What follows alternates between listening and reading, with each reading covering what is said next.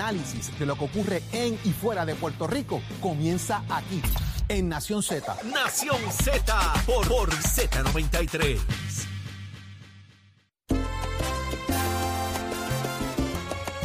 7 y 33 de la mañana, Puerto Rico. Usted pegado al programa de Mayor Análisis de la radio puertorriqueña, el de más crecimiento en toda la radio en Puerto Rico, el que a usted le gusta, el del análisis. Por ahí dan noticias, nosotros analizamos. Nación Z. arrancan los análisis Aquí más es que, eso así. Usted arranca siempre pegadito con nosotros temprano, en Z93. Y vamos, yo soy Jorge Suárez, está conmigo Carlos Rivera, el licenciado Carlos Rivera. Saludos, Eh, buen día, estamos aquí en Trabaja- Carlos, Desde tempranito. Nación Z temprano. Tempranito, hablando de reforma, hablamos, hemos hablado de criminalidad, todos los asuntos importantes. que Carlos, ¿verdad? Como el secretario del Trabajo, ese tema de la reforma eh, y de asuntos laborales, pues usted sabe, lo domina a la perfección y ha estado aquí instruyéndonos, señores, sobre todo este, sobre todos estos asuntos. Y si usted tiene dudas, pues usted lo llama ahí a ver lo que está pasando. Todo así. Eh, pero vamos de inmediato a ver qué nos tiene preparado el compañero representante a la Cámara. Dicen que ya está conectado con nosotros. El representante a la Cámara de Victoria Ciudadana y portavoz en la Cámara de, Ah, ese, de ese partido, eh, José Bernardo Márquez. Representante, buenos días. Buen día, representante. Buenos días, Jorge. Buenos días, Carlos. Y buenos días al pueblo de Puerto Rico. Agradecido siempre del espacio. Representante, bueno tenerlo acá con nosotros nuevamente y siempre agradecerle su disponibilidad para discutir temas acá en, en Nación Z. Quiero comenzar por el tema de las municiones, representante. En Puerto Rico eh, se ha puesto la cosa un poco complicada en los últimos días. El tema de los kayaking, hemos estado discutiendo con los radioescuchas, abrimos las líneas telefónicas, la gente nos dio aquí su receta de cómo atender el tema criminal, ¿verdad? Ideas de cómo irlo manejando. Usted ha radicado una medida precisamente para atender nuevamente, ya esto se había de alguna manera comenzado a discutir, el tema de restringir la compra de municiones. ¿Qué dice el proyecto? ¿De cuántas municiones hablamos? ¿Cuál es la restricción, representante? Bueno, en primer lugar quiero reconocer, ¿verdad?, que el problema de la criminalidad tiene una serie de factores múltiples, sociales, económicos, culturales, que hay que atenderlos con la complejidad que amerita. Así que no pretendo que este tipo de propuestas vengan a plantear una solución simple, ¿no?, a un problema muy complejo. Ahora bien, el negociado de investigaciones especiales había planteado recientemente que estaban identificando un perfil eh, problemático de personas que pueden estar en ley con, con derecho a aportación, pero están adquiriendo municiones en una cantidad excesiva y potencialmente haciendo trasiego ilegal de ellas y por esa razón, en respuesta a la ausencia de un tope en la ley con la compra de municiones, es que presentamos este proyecto, que es un proyecto tripartita. Específicamente, el proyecto propone distinguir entre lo que es un portador simple, ¿verdad? una persona que tiene una licencia para efectos de su seguridad personal, familiar o comercial, y que esa persona por arma pueda tener un tope de 500 municiones al año, eh, porque no se justifica que tenga más de eso, eh, porque simplemente es para situaciones eh, que así lo ameriten, a diferencia de una persona que hace práctica de tiro al blanco y que esa persona pues sí puede ir habitualmente al campo de tiro eh, y en ese caso pues estamos planteando un tope de 5.000 municiones por arma. Eh, obviamente hay sus excepciones y hay sus eh, situaciones en las cuales se le podría solicitar eh, a la oficina de armas autorización para exceder ¿Y el deportista? que ¿Cómo. ¿Y el deportista? ¿Cómo Lo mismo, lo mismo, lo mismo. En ese caso, eh, en la medida en que se justifica eh, un potencial uso recurrente por razones de deporte, eh, pues puede hacer ese tipo de petición de exceder las 5.000 eh, que Es estamos ahí, planteando. Ya hemos recibido bajito ese número. Por eso, y, y representante, Claro, pero, pero, estamos planteando eh, que pueden excederlo en la medida en que hacen ese tipo de justificación del deporte que practican eh, y que pueden llegar incluso a 10.000. Nosotros lo que estamos es iniciando una conversación. Yo sé que hay personas, armeros, eh, deportistas que ya se han comunicado con nosotros explicándonos por qué eh, debe ser un poco más. También hemos recibido personas que son portadores de armas y que nos dicen eh, que en su caso piensan que que es excesivo, que todavía estamos eh, permitiendo demasiado. Yo lo que quisiera es que eh, tengamos esta conversación porque lo que no puede ocurrir es que mantengamos lo que existe actualmente, que es una cantidad ilimitada Por eso, en, en- ese las sentido, que sean y solamente cuando llegas a 20 mil es que se activa la facultad de que se te investigue, pero nunca eh, hay un tope en la ley actual y eso es lo que debemos atender. Si es más o menos, la conversación está sobre la mesa y con mucho gusto la tenemos en la Asamblea Legislativa si la Cámara de Representantes le da trámite al proyecto. por eso, representante, la- el, el interés, y me corrige, eh, no es eh, prohibir la venta de municiones, sino es establecer quizás una, una serie de controles, eh, me corrige, y de igual manera, si por ejemplo, por lo que usted ha explicado, si se llegara al tope de cantidad de municiones, existe, ustedes en, la- en el proyecto están estableciendo un mecanismo para que la persona pueda justificar y decir, mire, yo me voy a, me- me necesito sobrepasar, someta algún tipo de documentación y le, le aprueben, yo, esto, le aprueben la compra. federativa de Correcto. deportista o lo que sea. O sea, que ese- el proyecto Exacto, tendría esa, fa- exacto. habría esa facultad de, de, de- de- aunque pongan Exacto. un tope, Estamos estable, exacto, estamos estableciendo unas categorías generales de lo que es un practicante y un tipo de portador y que entonces eh, le apliquen unos topes básicos. Si por las razones, circunstancias particulares se exceden, pues que entonces tú le puedas explicar y justificar por qué es que necesito más. Pero de nuevo, es una propuesta que Por arma, ¿verdad, representante? eh, por arma. o por arma, exacto, exacto. No Ahí. es por persona, es por arma, así que por eso O sea, si yo también, tengo eh, tres armas en mi casa, si yo tengo un revólver 38, tengo una 40 y tengo una 380, por cada arma tengo derecho a adquirir hasta 500 eh, balas. Hasta 500 municiones si eres un portador que nosotros lo que yo estoy tratando de describir como un portador simple O pero sea, que si en cada cajita, trae, cada cajita trae deportista, 50 más o menos. Tienes derecho ahí a tirar, eh, tú sabes. exacto pero pero de nuevo si si eres eh, una persona que practica tiro al blanco pues entonces el tope que te aplica es mucho más alto que es el de 5000 El de 5.000. Eh, y si por alguna razón también, lo que tú explicabas, eres un deportista que hace esto y ya me he recibido comunicaciones al respecto, pues que tú puedas justificar eso. Pero de nuevo, lo que no podemos tener es, es la llave eh, suelta que hay actualmente, que cualquiera Pero- compra y que no se investiga eh, porque una persona puede estar adquiriendo 10 mil, 20 mil, 30 mil municiones. pregunto, eh, ¿Para qué tipo de uso? Si sabemos quién es el que la compra, porque en la almería usted tiene que poner hasta una, un código Un de código, seguridad que es suyo, un PIN number, que identifica que usted que compró.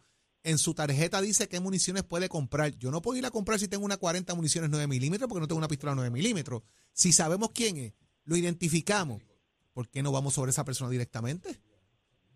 Bueno, en efecto, eso es parte de lo que nosotros estamos planteando, porque la ley actualmente, por lo menos, te permite investigar cuando llegas a 20 mil. Lo que pasa es que 20 mil sigue siendo un montón. Tú puedes tener una persona que no hace tiro al blanco, que no es deportista y que por alguna razón extraña puede estar adquiriendo 10 mil o 15 mil municiones. ¿Para qué las está adquiriendo? Y la policía no tiene facultades para investigar a esa persona porque la ley impone que sean sobre 20 mil la situación o la circunstancia en cuanto se le O notifica sea, a la es un- policía es un para que asunto de carencia de una policía- facultad de ley para ir contra la persona.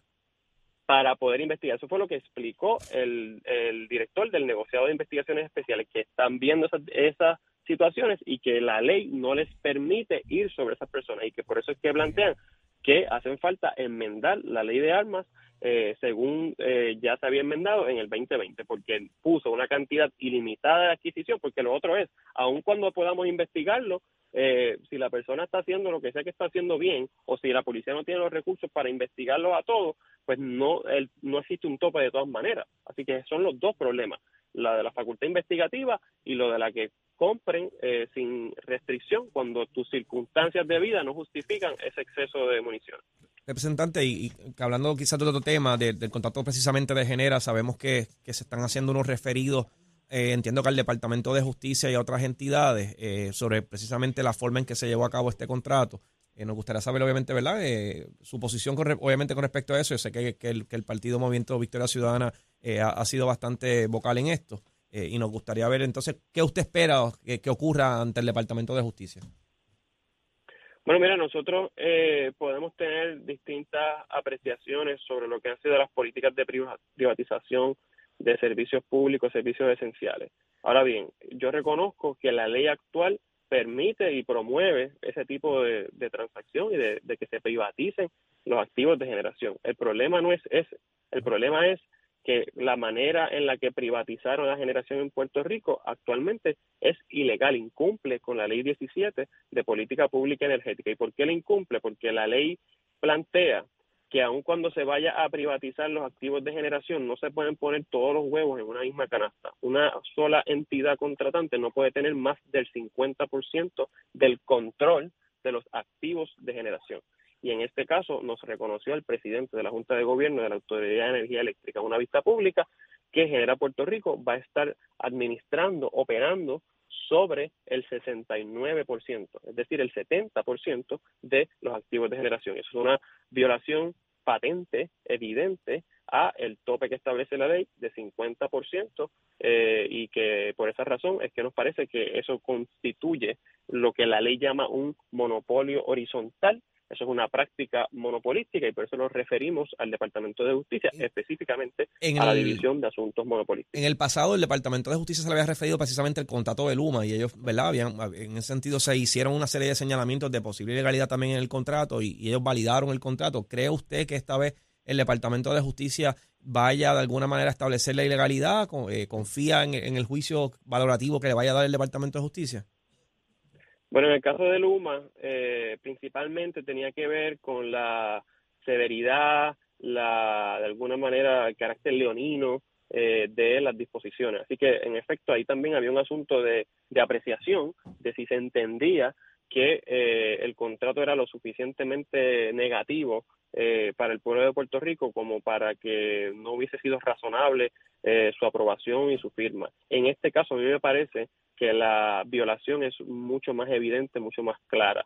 Eh, si me pregunta a mí si tengo esperanzas en lo que va a hacer el Departamento de Justicia, pues tengo que reconocer que pocas, eh, porque la verdad es que se ha convertido en un experto en hacer trajes legales a la medida de la administración Pierluisi eh, pero aún así yo no puedo dejar de hacer eh, mi trabajo, eh, que es que cuando identifico un incumplimiento con la política pública, en este caso una ilegalidad crasa, pues hacerlo referidos a las entidades correspondientes. no cree en el Departamento de Justicia, usted no cree en el Departamento de Justicia.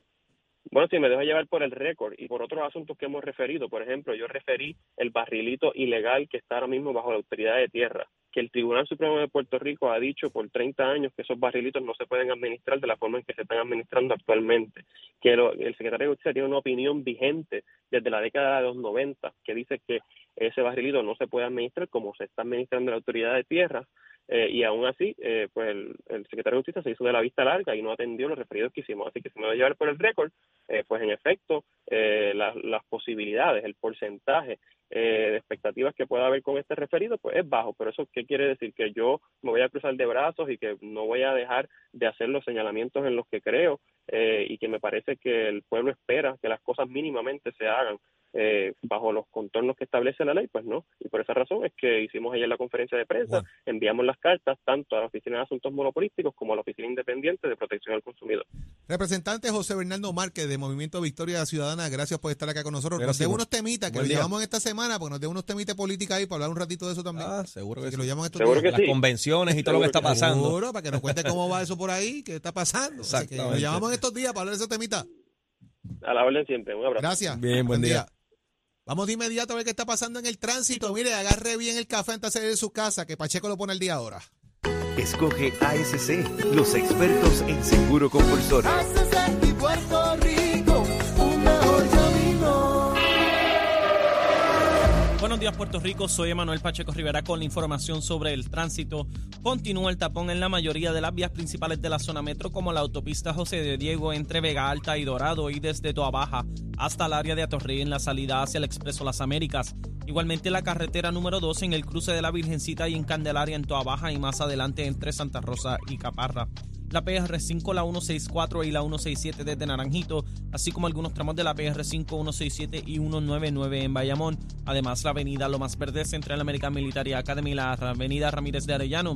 La 165 entre Cataña y Guaynabo en la intersección con la PR22 el expreso Valdeoriotti de Castro desde la confluencia con la ruta 66 hasta el área del aeropuerto y más adelante cerca de la entrada al túnel Minillas en Santurce, el ramal 8 y la avenida 65 de Infantería en Carolina, el expreso de Trujillo en dirección a Río Piedras, la 176, 177 y la 199 en Cupey y la autopista Luisa Ferré entre Montelledra y la zona del Centro Médico en Río Piedras y más al sur en Caguas y la 30 desde la colindancia desde Juncos y Gurabo hasta la intersección con la 52 y la número 1. Ahora pasamos al informe del tiempo. El Servicio Nacional de Meteorología pronostica para hoy el desarrollo de aguaceros durante horas de la tarde sobre las zonas montañosas. Los vientos permanecerán leves de 2 a 6 millas por hora y las temperaturas rondarán en los medios 80 grados en las zonas costeras y en los bajos a medios 70 grados en las zonas montañosas. En la noche se espera aire más seco. En el mar los navegantes pueden esperar vientos del este de hasta 15 nudos y oleaje de hasta 4 pies. Hasta aquí el tiempo. Les informó Emanuel Pacheco Rivera. Yo les espero en mi próxima intervención en Nación Z Nacional con el licenciado Leo Díaz. Usted sintoniza a través de la emisora nacional de la salsa Z93. Ponte al día. Aquí te informamos y analizamos la noticia. Nación Z por, por, por Z93. 7:49 de la mañana, señores, y estamos ya en las postrimerías de Nación Z para darle paso a Nación Z Nacional, pero ya está aquí, ya está aquí. ¿Quién llegó? ¿Quién llegó? Es que uno rápido, uno Ya, sabe que él llega porque esto ¿sabes? cambia, esto cambia. La- el olor a benzina, Sí, esto, es esta rápido. cosa rápido de que tú sabes que vienen listos para pegarle fuego El cañaveral, No queda cañaveral. lo que huele a no queda cañaveral, no queda cutis, no queda nada ya. No, ¡Leo yo- Díaz! Mira, mira, mira, mira. Buenas noches. está. Adiós y buenos días. Ole. No estás viendo doble. No, no, estás viendo No, doble. estoy ready vino- para la pelea. ver, ready, vino ready. Besitos en el cutis para los dos. Ah, no nosotros, está. vamos, nosotros vamos al mismo salón de belleza. Ah, sí, sí. Ah, Es un dos por uno, dos por uno. Yo no sé cuál brilla más. Ustedes tienen que ver, tienen que entrar a la página de Facebook Para que usted diga y escriba cuál brilla Y más. usted mire, ya ellos no tienen entrada, ellos tienen salida. Salida, entrada. Papi, todo un Mire, aeropuerto. mire Esto cómo es- queda. Ah, Aquí hay más pista que en el Muñoz Marín. Eh, esto es un transatlántico aquí, ¿verdad? Oye, un portaaviones lo que eh, aquí. tú sabes que Di López va por ahí también. Sí, poco a poco, no poco a no poco, digas, pero no va, no, encaminado. Suerte que, está, suerte que está viajando y no nos está Llega, llega escuchando. de Europa hoy. Viene de allá, de Madrid, Sí, de, sí, de- vi- de bueno, madre patria. yo- Bueno, yo no sé dónde viene, pero viene. Yo creo que, Muy nos, bien. yo creo que nos puede estar escuchando y ya mismo va a Y. Saudi viene por ahí también. O sea que esto mañana va a estar aquí Esto- esto este, va a estar lleno. caliente. Esto va a estar caliente, bueno, va a estar lleno. intenso. Yo espero que por lo menos vengan con un jamón cejano. esos Oye, dos. algo, con algo, ¿verdad? algo, Jorge, Sí. ¿verdad? Eh? Yo no había pensado algo, en eso. con algo. Un queso, regalito. Aunque sea, Una- aunque sea con una papa, tío. porque Una, imagínate, una hombre, botellita de hombre. vino, No algo. falta Tiene que más. se ponga pálido, ¿verdad? Una botellita de vino, qué Digo, sé yo. por lo menos. puede llegar con unas patatas en una tortilla, nada Ay, más, tío. Una tortilla, Algo trae, espa- algo trae. tortilla Una- una española. tortillita con patatas. Bueno, ya, ya, ya habrá tiempo para pegarle bellones a ambos. Eso, A definitivo. Y a mi querido amigo Eddie López. Mira, El viajero, el viajero. ¿Qué viene hoy en el cañaveral? bueno, imagínate tú, la secuela de la asamblea. La secuela. Oye, oye, oye, La oye. parte 2. Hoy cumpleaños Ricardo Rosselló. Ricardo Ea. Rosales. Y tú sabes quién se acordó de... 44, ¿verdad? Cumpleaños. 44. ¿Tú sabes quién se acordó en la asamblea de Ricardo Rosselló? Johnny Méndez gritando. Johnny Méndez, Ricardo sí fue. Rosselló, el mismo que lo quería residencial. Mire, vengo con eso y vengo con mucho más. El mismo que lo quería clavar en la cruz. Con un, mira, nombró el comité de residenciamiento para hacerlo pedazo. Pues el domingo, como no lo aplaudía a nadie, dijo, ¿a quién yo menciono aquí que me aplaude? ¡A Ricardo Rosselló! Se quería caer el techo allí. Mire cómo está el hipócrita en política. Vengo en grande. Vengo en Viene grande. virado, viene virado hoy. la Sí, sí. Jole, no me mira así. Vengo a quemar el cañaveral. Tú sabes, yo estoy pago. Ay, yo lo sé. estoy pago. Y si no- y si no le Y si gusta. no le gusta, que me voten con la Eh, Búsquelo, búsquelo. Mire, mi hermano, después que lo quería clavar en la cruz, que tuvo que hasta renunciar. Y Ricardo Rosselló, tremendo gobernador.